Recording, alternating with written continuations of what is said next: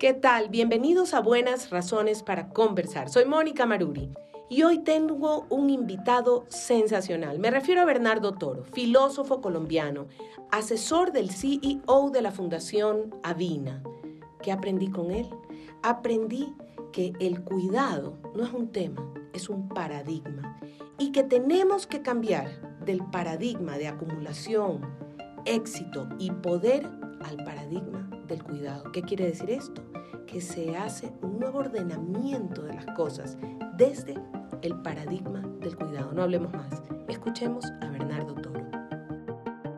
Bienvenido, Bernardo Toro.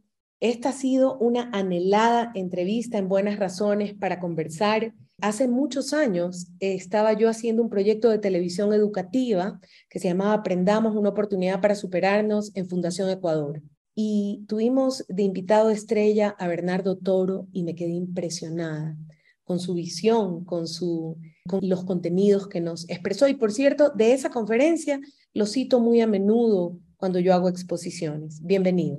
Gracias, Mónica, por la gentileza. Me ha llamado muchísimo la atención y, y es un motivo de reflexión constante la ética del cuidado, ¿sí? Quiero que me cuentes un poco qué significa esta ética del cuidado.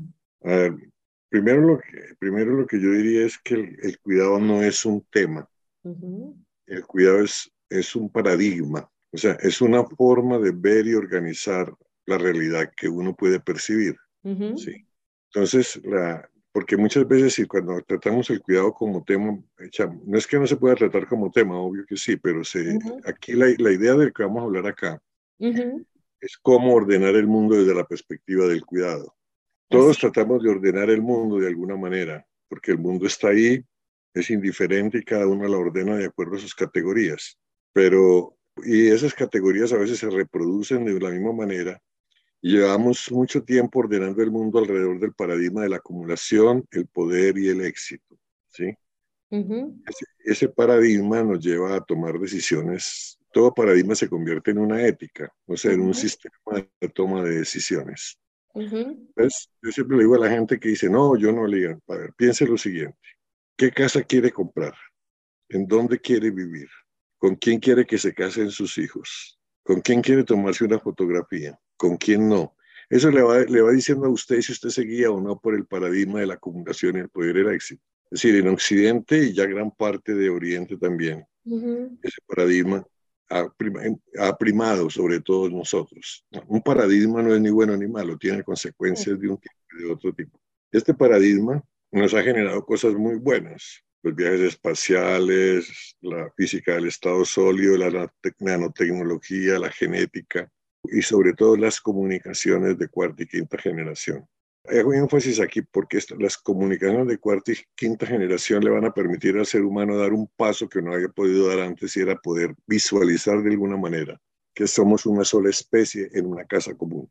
Puede que aceptemos las consecuencias o no, pero por primera vez el ser humano, también con, con las fotografías espaciales y, los, y las ciencias de la Tierra, hoy somos más conscientes que nunca de que hay una sola casa que somos 7.500 millones de inquilinos y que el cuento de las especies y de las razas, eso no existe, que lo que existe es una sola especie humana y que esa especie humana se puede comunicar. Usted puede comunicarse con cualquier persona en menos de seis pasos, digamos, coger el teléfono y decir, voy a llamar al presidente de Bora Bora. En seis pasos llega, o, en menos. Ahora, que le pase el teléfono o no, ya es otro problema.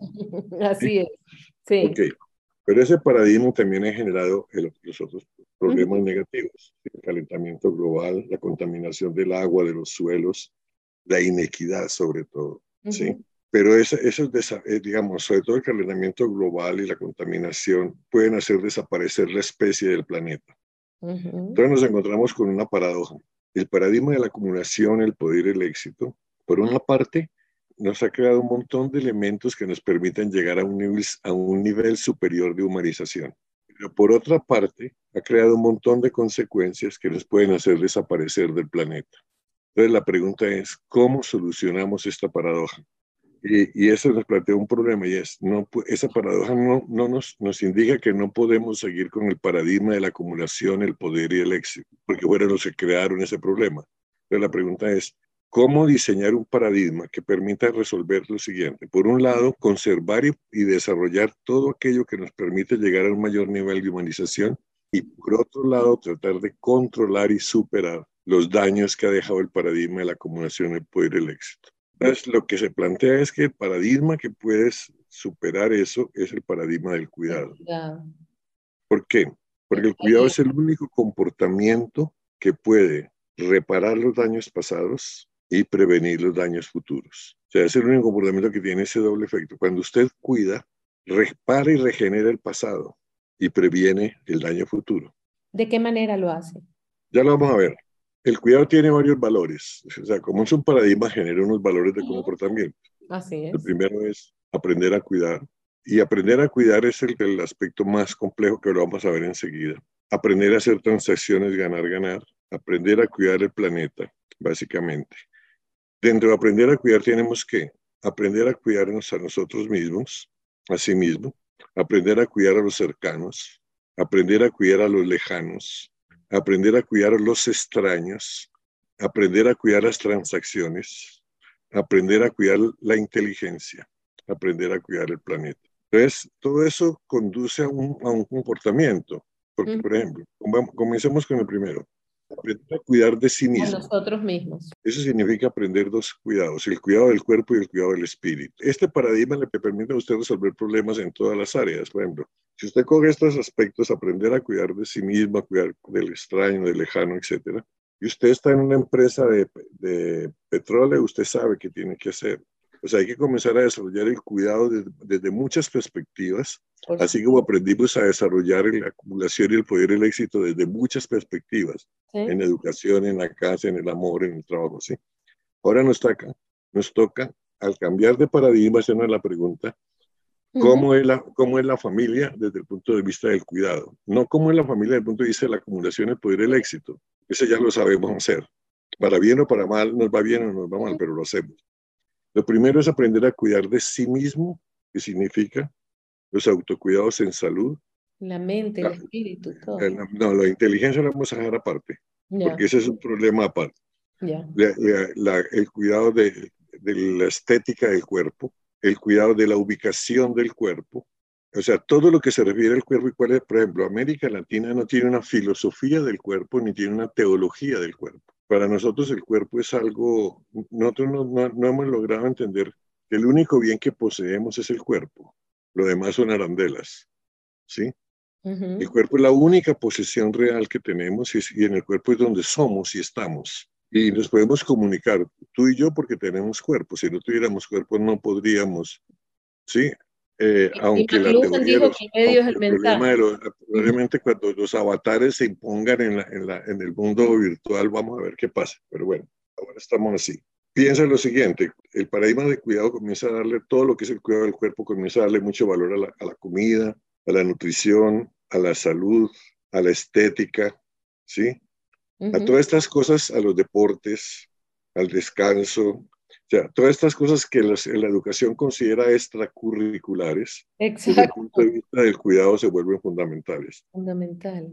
Mira, Mónica, una de las cosas que nos enseñó la pandemia es que el bien más importante del ser humano es la salud. Sí. ¿sí? Y nos enseñó otra cosa, que la institución más estratégica de una sociedad es la, la familia y el Estado. Así es. O sea, solamente cuando, cuando, cuando el Estado actuó y las familias actuaron, la pandemia comenzó a tener algún chance de salida. Así es. Mientras tanto, era todo era puro, puro pavor. Sobre todo porque en la cultura latinoamericana, por lo menos en lo que yo conozco, nosotros no le, damos, no le hemos dado a la familia el valor estratégico que tiene en términos de productividad económica, social, política, espiritual, y y por el concepto de capitalismo que habíamos desarrollado, estamos disminuyendo la capacidad del Estado. Es, decir, el Estado, la tesis de que mientras más pequeño es mejor, no es cierta. Por lo menos en, en casos de crisis no es cierto. Entonces, lo que la pandemia nos mostró es que el cuidado en la familia que ahora fueron las familias que salían adelante, que podían en la familia cuidar de la educación, del trabajo, de la salud, de la información, de la recreación, etc. Y las familias que perdieron fueron las que no podían tener esos cuidados. Bueno, pero entonces, ¿qué, qué es lo que pasa ahí? Que, que el, del, punto de vista del cuidado del cuerpo, ¿sí? Nosotros tenemos que comenzar a valorar un montón de cosas que no valoramos. Por ejemplo, piense usted lo siguiente, nosotros confundimos salud con medicina. La pandemia nos enseñó que son dos cosas distintas. Un pueblo, mientras más, mientras la gente se cuidaba más su salud, o sea, se lavaba las manos, mantenía la distancia y, usaba tapabocas, la posibilidad de enfermarse era menor. Y el énfasis no estaba en curar. pocos, todos podían ser atendidos. O sea, cuando una sociedad tiene buena salud y cuida su salud, es, cualquier sistema médico funciona. Cuando una sociedad no tiene salud, ningún sistema médico es. O sea, si, si, una sociedad no se cuidaba, podía tener el dinero que tuviera, que no alcanzaba ni los médicos, ni los respiradores, ni nada. ¿Sí? Pero todo esto es posible entenderlo si el cuidado del cuerpo forma una, es parte de un discurso importante. Ahí nos podríamos quedar todo el día. Lo sí. Cuidado del espíritu.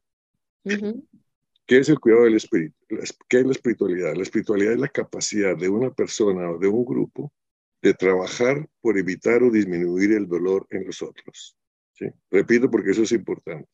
La capacidad de una persona o un grupo de evitar o disminuir el dolor en los otros. ¿sí? Eso es la espiritualidad. Poder formar ese tipo de personas que tengan esa capacidad de una forma normal requiere que se formen por lo menos en autoconocimiento, autorregulación y autoestima.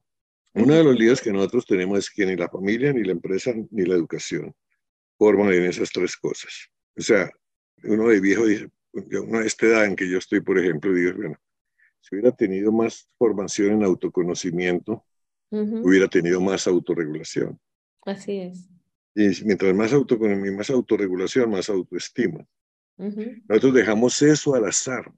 No tenemos una estrategia cultural, ni educativa, ni familiar para formar en el autoconocimiento. ¿Qué es la diferencia? ¿Qué, es la diferencia con los sí, ¿qué es la diferencia, perdona, con los países orientales que sí tienen ese Que sí la tienen, así es. Hoy estamos en Buenas Razones para conversar con Bernardo Toro, filósofo colombiano con quien estamos hablando de la ética del cuidado. Hemos aprendido que debemos aprender a cuidar. ¿A cuidar a quién? A cuidarnos a nosotros mismos, en primer lugar, a los cercanos, a los lejanos, a los extraños, cuidar nuestra inteligencia y cuidar el planeta. Aprendamos más hoy con Bernardo Toro. Cuán fabuloso y qué alegría que me da escucharte, porque anoche el más pequeño de mis hijos, que es pintor, es artista y le ha costado, le dije solo un consejo, Mateo mientras más te conozcas a ti mismo y más te eduques a ti mismo conforme a lo que tú anhelas, vas a poder ser más feliz. Y me impresiona que me digas eso hoy día, le voy a contar, Bernardo Toro te manda el mismo consejo. No, es que no, hay salida, no hay salida. O sea, o, sea, nosotros nos ha tocado aprender un montón de cosas muy viejos. El ideal es poderlas que en parte del sistema cotidiano de la vida. Entonces, mira, si usted mira cualquier función bien hecha es una función espiritual. Yo le pongo mucho el ejemplo. ¿Qué es un buen profesor? Un buen profesor es aquel que está preocupado porque todos aprendan. Y hay un niño que no está aprendiendo fraccionarios, por ejemplo. Y ese profesor se, se, trasnocha preparando materiales y, y, dibujitos y fichas para que el niño entienda fraccionarios mañana. Ese profesor, educar es una tarea espiritual muy alta. ¿Por qué? Porque es evitar, trabajar por evitar o disminuir el dolor de la ignorancia en nosotros. Sí, que es un dolor enorme. Aún más, si usted se pone a pensar un sistema público, un sistema educativo público, ¿qué es el Ministerio de Educación o qué es el Ministerio de Salud o qué es el Ministerio del Trabajo? Son sistemas diseñados para evitar y disminuir el dolor de la ignorancia, el dolor de la enfermedad, el dolor del desempleo. ¿sí? O sea, un estado altamente sólido es un estado altamente espiritual, porque para eso, claro, pues para eso existe la política. La política no es la ciencia del poder. La política es el arte de crear convergencia de intereses en función de generar dignidad humana y cuidar el planeta. ¿Ves? Porque la idea de que la política es el, es el manejo del poder tiene consecuencias muy, casi inútiles. Porque, por ejemplo, pongamos el caso de Colombia. Colombia tiene dos grandes políticos. Uno se llama Petro, otro se llama Uribe. Son radicalmente distintos ideológica, fisiológica, social y culturalmente pero ambos tienen la capacidad de coger millones de, de, intereses distintos y orientarlos en una dirección. Y eso es lo que les da el poder. No es que te sean poderosos, no, sino que la capacidad de crear convergencia de intereses es lo que da el poder. Porque es muy importante en toda la conversación entender lo siguiente, solo cuando hay convergencia de intereses hay cambio. Mientras no haya convergencia de intereses, no hay cambio en una sociedad, ni en una casa, ni en una ni en una empresa, ni nada. O sea, el gran desafío cuando uno dirige cosas es mantener la convergencia de intereses en una dirección. Cuando usted siente que la convergencia de intereses tiene que buscar o que se le acabó la cuerda o que su propuesta no funciona, pero eso es mejor no seguir ahí. Pues estamos hablando de lo que es el cuidado de sí mismo, no más. Recién, le iba a decir, todavía me falta de los cercanos. No, tranquilo, ahora el cuidado, el cuidado de los cercanos. O sea, el cuidado de la mamá, el papá, los hermanos, los amigos, la pareja. El valor del cuidado de los cercanos primero es que el cuidado de los cercanos, sobre todo en la familia, familia, familia, se produce el bien más importante para una persona y yo creo que para una sociedad, el vínculo emocional o el apego. El vínculo emocional es uno de los capitales más importantes de una sociedad. ¿Por qué? ¿Por qué? Cuando un niño crece con vínculo emocional seguro, ¿sí? es un niño que cuando va creciendo es altamente sociable, altamente cooperativo, altamente productivo, no se deprime, difícilmente va a caer en adicciones y difícilmente se va a suicidar. Cuando los niños creen con, crecen con vínculo inseguro o, vínculo disperso, ¿sí? son niños poco alegres, niños que tienen mucha, mucho temor social, mucha dificultad social, ¿sí? tienen un gran riesgo de caer en deporte extremo, en sexo extremo, ¿sí? O en droga extrema. Se pueden deprimir con facilidad y pueden suicidarse. Una de las cosas más importantes desde el punto de vista del cuidado es el cuidado de los cercanos y el cuidado de, de que la familia tenga herramientas para hacer eso. Y eso no es nada difícil, es comer juntos, viajar juntos, reír juntos, llorar juntos, trabajar juntos, orar juntos dentro de, dentro de una estructura de poder conversar lo que sea. Entonces, la, por ejemplo, una concepción como esta no te la puede dar el paradigma de la acumulación y el poder y el éxito. De ahí no vas a sacar esto nunca. No. Porque eso, entonces, dejemos eso ahí. El paradigma de los cercanos, de, de tus colegas de trabajo, de tus, la gente que conoces en el barrio, o, amigos, o personas que conoces que están... La, la mejor forma de cuidar de ellos y en el fondo cuidar de uno mismo es cuidar las instituciones. ¿Por qué es importante esa institución? Uno de los problemas que tenemos nosotros es que a nosotros no nos forman para cuidar las instituciones. así es. Aún mala. Casi usted le pregunta a cualquier profesor o a cualquier, ah, yo trabajo en el ministerio, ¿cuándo? Yo siempre digo, bueno, supongamos que mañana cerramos el ministerio, ¿qué pasa? Entonces la gente se asusta, porque la gente no entiende que las, las instituciones son un sistema de eliminar incertidumbre, de poder diseñar futuros, ¿sí? Y de evitar el dolor. Cuando una institución desaparece, se genera mucho dolor, mucho daño. Sin embargo, nosotros no nos forman para cuidar las instituciones. Y cuando usted cuida las instituciones, cuida de sus colegas de trabajo. Y, cuando, y si les enseña a cuidar las instituciones, además las instituciones pueden fortalecerse, crecer, y eso es cuidado. ¿sí?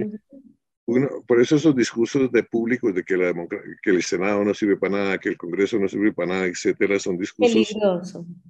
No solamente peligrosos, sino que son medio tontos, diría yo, ¿no? La gente no entiende que sin instituciones no puede haber transacciones seguras. Esa es una discusión que vamos a ver un poquito más adelante. Aprender a cuidar de los extraños, o sea, de los que no conocemos. ¿Cómo cuidar yo aquí en Bogotá, ¿cómo puedo cuidar del niño que está en La Guajira que nunca voy a conocer? La única forma como eso puede suceder es aprender a cuidar los bienes públicos. Ah, yo siempre pongo este ejemplo, es Bogotá.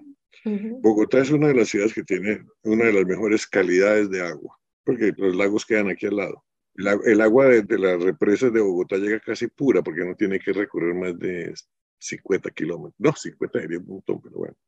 Entonces, Bogotá tiene un sistema de acueducto muy sólido, pues tiene tres acueductos que le permiten jugar muy bien. El agua que le llega a Luis Carlos Sarmiento, que es el hombre más rico de Colombia, es de igual calidad que el agua que llega en, la 127 Sur, en una pieza pequeña, pobre, de un migrante venezolano que llegó anoche. Esa agua es de igual calidad, exactamente para, para Luis Carlos y para el migrante. Eso significa que lo que es todos los beneficios que el agua trae en, en salud, en alegría, en sed, en todo, son iguales para todos. Para Luis Carlos Sarmiento Cuidar el agua de Bogotá como un bien público significa que estamos cuidando a todos los que no conocemos. Pero pongamos el caso de Lima, en donde hay aguas de diferentes calidades. Entonces ahí, como el agua llega de una calidad para unos y otra calidad para otros, y a otros no le llega, el agua no es un bien público. Sí, el agua es un bien corporativo, no es un bien público. Entonces, cuando usted logra que ese bien que es digno para todos sea para todos, usted está cuidando de todos los extraños. Póngalo en educación, que es más fácil entenderlo, ¿sí? Por ejemplo, el, el, la pregunta que yo siempre digo es, ¿dónde cree usted que se educa el hijo del presidente de la Volvo en Estocolmo? En el mismo colegio público que todos. Escuela del barrio. la del barrio. Y ahí se educa el hijo del señor que vende pescado en el barrio. Pero en países inequitativos como los nuestros... Eh, no, pero, pero aquí estamos en lo otro, ¿no? Mirando a eso, entendiendo qué es cuidar al extraño. No es posible cuidar a los extraños, a los que no conocemos, de cuidarnos todos independientemente, sino cuidando los bienes públicos. Y esto es una tarea, pues hablar de esto es aparte, esto ya sería una, una discusión aparte, pero... No, pero qué interesante. Cuidar y fortalecer los bienes públicos es la forma más precisa de cuidar del que no conocemos, del extraño. Cuidar de la inteligencia. Nosotros fuimos formados en la inteligencia guerrera, en la inteligencia para ganar, para ser más inteligentes que los otros y para ser el primer lugar y eliminar al resto y que, que a mí me den los privilegios, todo. ¿Sí? O sea, nosotros fuimos formados en una inteligencia depredadora ponemos a los hijos en colegios para que los formen como depredadores en inteligencia. y el planeta no resiste inteligencias depredadoras, porque la inteligencia depredadora parte del supuesto que la inteligencia es un bien privado para dominar al otro, básicamente. Tenemos que aprender a desarrollar la inteligencia altruista, la inteligencia solidaria. La inteligencia altruista y la inteligencia solidaria funciona al revés. Funciona bajo el supuesto de que la pregunta es, ¿cómo superar la soledad? Quién me va a acompañar, a quién puedo ayudar, quién me puede ayudar. ¿sí?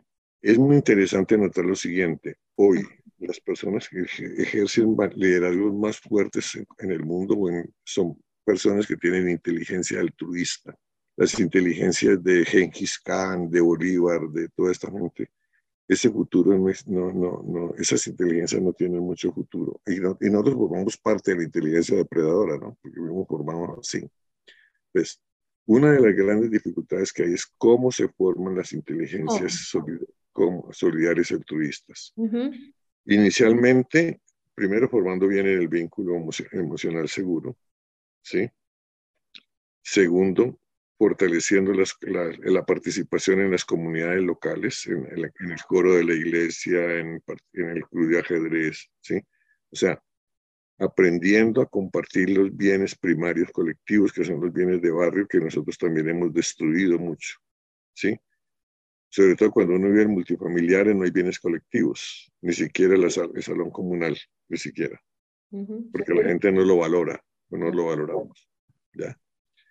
Y sobre todo con los métodos de trabajo en grupo cooperativo, o sea, un sistema educativo que, que esté orientado al trabajo en grupo cooperativo, tiene mejores condiciones para formar en inteligencia altruista que un colegio orientado a la competencia por notas, por títulos, por medallas, por todo ese tipo de cosas que generalmente son eh, métodos eh, directivos, métodos magistrales.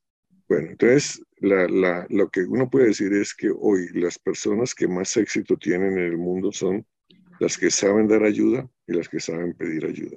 Porque cuando una persona sabe dar ayuda, forma un vínculo. Si yo te doy ayuda a ti, yo te reconozco a ti. Si tú me das ayuda a mí, tú me reconoces a mí. Y en ese mutuo reconocimiento se genera un vínculo. Entonces, esas personas que saben dar ayuda y pedir ayuda generan muchos vínculos, generan mucho capital social. Y además, pues, si esas personas cumplen todas las promesas, generan gran capital de confianza, con el cual pueden proceder a hacer muchas cosas en la vida. ¿sí? Pues, por eso dar ayuda y pedir ayuda es uno de los mayores indicadores de inteligencia que hay en este momento. Entramos a otro tema, aprender a hacer transacciones, ganar, ganar. A ver, la pandemia nos demostró también lo siguiente, que una iglesia no es nada, que un estadio no es nada, que una discoteca no es nada, que un centro comercial no es nada sin la gente. O sea, todas las oficinas perdieron prestigio, las, los templos perdieron prestigio, los estadios, todo perdió prestigio porque lo que hace la realidad no son los edificios, no son las oficinas. lo que hace la realidad son los intercambios, las transacciones entre los seres humanos. Y esas transacciones son de diferente tipo. Son transacciones emocionales, porque intercambiamos bienes, sentimientos y sentires. Transacciones económicas, porque transamos bienes y servicios. Transacciones políticas, porque transamos, articulamos, intercambiamos y creamos convergencia de intereses. Intereses. Transacciones sociales, porque intercambiamos estatus, roles y cargos transacciones culturales porque intercambiamos formas de ver y construir el mundo. O sea, la forma como tú ves el mundo, la forma como lo ve un indígena, eh, son dos cosas Una distintas. diferente. Y las transacciones espirituales que ya hablamos de cómo evitar o disminuir el dolor en los otros. Esas transacciones, digamos, en este momento, en esta conferencia, están ocurriendo varias de esas transacciones, emocionales, espirituales, sociales. Esas transacciones pueden ser ganar, ganar o ganar, perder todas las transacciones o son ganar, ganar o son ganar, perder. No hay nada, en, ni en el intermedio no hay nada. ¿sí? Entonces, el modelo de acumulación, poder y éxito, el paradigma de acumulación nos lleva a las transacciones ganar, perder, necesariamente, ¿sí? Porque vende una cosa errada. Y este, todo lo que voy a decir está escrito, pues es nada de original, es de John Nash, el premio Nobel de, de Economía del porque tengo que destruir al otro para ganar yo. No, no, no es ni siquiera por eso, es porque siempre en las transacciones ganar-perder hay una característica y es que acumula riqueza en una parte, en muy poca, y acumula inequidad en muchas partes. John Nash gana el Premio Nobel de Economía porque logra demostrar que, la, que cuando una, una sociedad aprende a hacer transacciones ganar, ganar a todos los niveles, comienza a generar un fenómeno nuevo y es acumular riqueza, mucha riqueza, en una parte y acumular mucha equidad en otra parte. O sea, toda transacción ganar-ganar agrega valor económico, cultural, espiritual, social, lo que sea, pero siempre genera equidad. Las transacciones ganar-perder generan valor en un lugar e y pérdida en otro lugar, inequidad en otro lugar. Tengo una pregunta, perdóneme. Efectivamente, lo dijo Nash, y algunos de los conceptos que me has compartido hoy, que obviamente son tan lógicos, necesarios y urgentes para salvar al planeta y para salvarnos como especie, no necesariamente son nuevos. No, no, pasa, no. ¿Qué nos pasa? Que están ahí y que volvemos al poder. Ahora me entiendes bien, el para, por eso es que el paradigma del cuidado, el cuidado no es un tema, es un paradigma. Es lo que está diciendo lo siguiente, mire, las mismas cosas que usted hace, ordénelas ahora de esta manera como cuando usted, cuando el hijo o la hija se va para otro, otro apartamento y, y, se lleva las mismas cosas que tiene en la casa y no logra cuadrarlas. Si usted va y le dice, no, hija, mire, es así, así. Lo que pasa es que tiene paradigmas de ordenamiento, ya todavía no. ¿Sí? Entonces, por eso se llama el paradigma del cuidado, no el tema del cuidado. porque, lo que, lo que dije al principio, el cuidado es una forma de ordenar la realidad, o sea, ordenar lo mismo que conocemos. El paradigma de la acumulación del poder y el éxito es otra forma de ordenar las mismas cosas. En una época el sistema de ordenamiento era la santidad, la salvación. En otra época era el, el, el, héroe. En otra época era el, el, que, el austero, el, el, sin nada. ¿ya? En otra época era el gran guerrero. O sea, la sociedad va buscando formas de ordenar. Si lo seguimos dejando como un tema, va a seguir en un casillero. Claro, no, va a seguir como hablar que el cuidado es muy importante. Por eso es que el secreto de esta cosa es hablar el paradigma como el cuidado como paradigma. Y esa es la diferencia. Entonces, si, si fuéramos a resumir qué es el cuidado, es básicamente es aprender a hacer transacciones de una forma práctica. Es aprender a hacer transacciones, ganar, ganar a nivel emocional, económico, político, social, cultural y espiritual. ¿sí? Eso es el cuidado. Porque siempre que usted hace transacciones, ganar, ganar, hace dos cosas. Una, protege la dignidad humana del otro, ¿sí? porque si, si toda transacción ganar, ganar tiene que proteger la vida, la honra, el prestigio del otro, ¿sí? y al mismo tiempo tiene que proteger el planeta. Entonces, ¿qué es una transacción ganar-ganar? ¿Qué es una transacción ganar-ganar?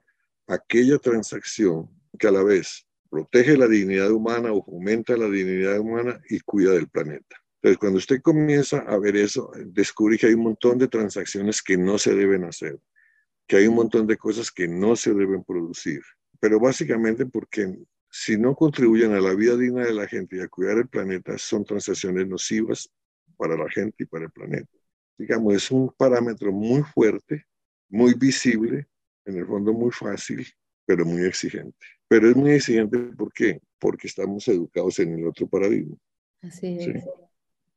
Exige mucho sacrificio porque estamos formados en el otro paradigma. Sí, estamos formados en el otro paradigma que es el ganar-perder, porque es que el paradigma ganar-perder es muy fácil para el que puede ganar, pero no para el que puede perder. O sea, esta, por ejemplo, esta conversación es mucho más clara para un pobre que para un rico. Por supuesto. Porque el pobre con esta conversación gana, gana caminos, y el rico tiene que entender que hay cosas que no puede seguir haciendo. O sea, básicamente entender que somos, porque eso nos cuesta mucho trabajo entender que somos un componente vital de la naturaleza junto con otros seres vitales de la naturaleza. O sea, entendernos como parte del todo vital. ¿ya? Ese concepto nos lleva a tener que replantear algunas cosas de derechos. Por ejemplo, uno no puede seguir insistiendo que el, derecho humano al agua realmente es el derecho humano a los seres vivos, porque todos los seres vivos requieren de agua. Y esto plantea problemas muy complicados, muy complicados que, que nosotros no sé cómo le vamos a resolver. Porque el agua no solamente es un derecho humano, sino que es un derecho, un bien muy escaso. Bien manejado alcanza y sobra, pero como lo estamos manejando como como un bien privado, etcétera, es muy complicado. Y parte de lo que nos va a llevar la teoría del cuidado y sobre todo la crisis climática es entender que hay determinados bienes, que son los bienes ecosistémicos, ¿sí? Que no podemos seguir manejándolos como lo estamos manejando. ¿Qué son, los bienes, ¿Qué son los bienes ecosistémicos? Aquellos bienes que hacen posible la vida y que el planeta da gratuitamente. Usted no conoce una fábrica de viento, usted no conoce una fábrica de agua, usted no conoce una fábrica de genética, usted no conoce una, una fábrica de estaciones, usted no conoce, ¿sí? Entonces, esos bienes que son vitales para la vida, que hacen posible la vida, no solo la de nosotros, sino la de todos los seres vivos, esos seres, rápidamente vamos a tener que aprender cómo administrarlos y cómo manejarlos. ¿Por qué? porque muchos de estos bienes, o muchos no todos de estos bienes, están siendo, no pueden seguir siendo manejados ni por privados ni por públicos. Tienen que seguir siendo manejados de una manera más solidaria y comunitaria entre todos. Y no tenemos muchos modelos para manejar eso. Bueno, eso es en síntesis lo que significa todo esto. Este, sí, sabes que he hecho muchas entrevistas y con personas muy sabias, amigos tuyos como Fernando Vicario, que cuando terminé la entrevista estaba encantada con todo lo que había aprendido. Pero que creo que es la primera entrevista que hago en que me siento tan agradecida, tremendamente agradecida, primero porque me hayas permitido conversar contigo, escucharte, aprender y, y querer firmar en algún papel que quiero pertenecer o ser parte o difundir o continuar con el paradigma del cuidado. De verdad, qué bella visión, qué bella propuesta para los habitantes del planeta. Qué bueno, gracias. Hoy fue nuestro invitado Bernardo Toro, un privilegio haberlo escuchado y aprender mucho sobre los cambios urgentes que necesitamos los humanos si queremos seguir existiendo como especie. Y recordemos, y nos recordó Bernardo Toro, que no somos la única especie, que los seres humanos somos parte de ese mundo natural, que debemos cambiar del paradigma del éxito, de la acumulación y del poder al paradigma del cuidado, de cuidarnos unos a otros, de cuidar desde los bienes públicos hasta cuidarnos a nosotros mismos, a nuestro cuerpo, a las instituciones, porque así lograremos transacciones de ganar, ganar. Ganamos nosotros y gana la sociedad y el entorno en el que vivimos. Ha sido un placer conversar con ustedes. Los espero en una siguiente entrega de Buenas Razones para Conversar. No dejen de buscarnos en nuestra página web www.ipank.org o en todas nuestras redes sociales con arroba Nos vemos en una próxima oportunidad.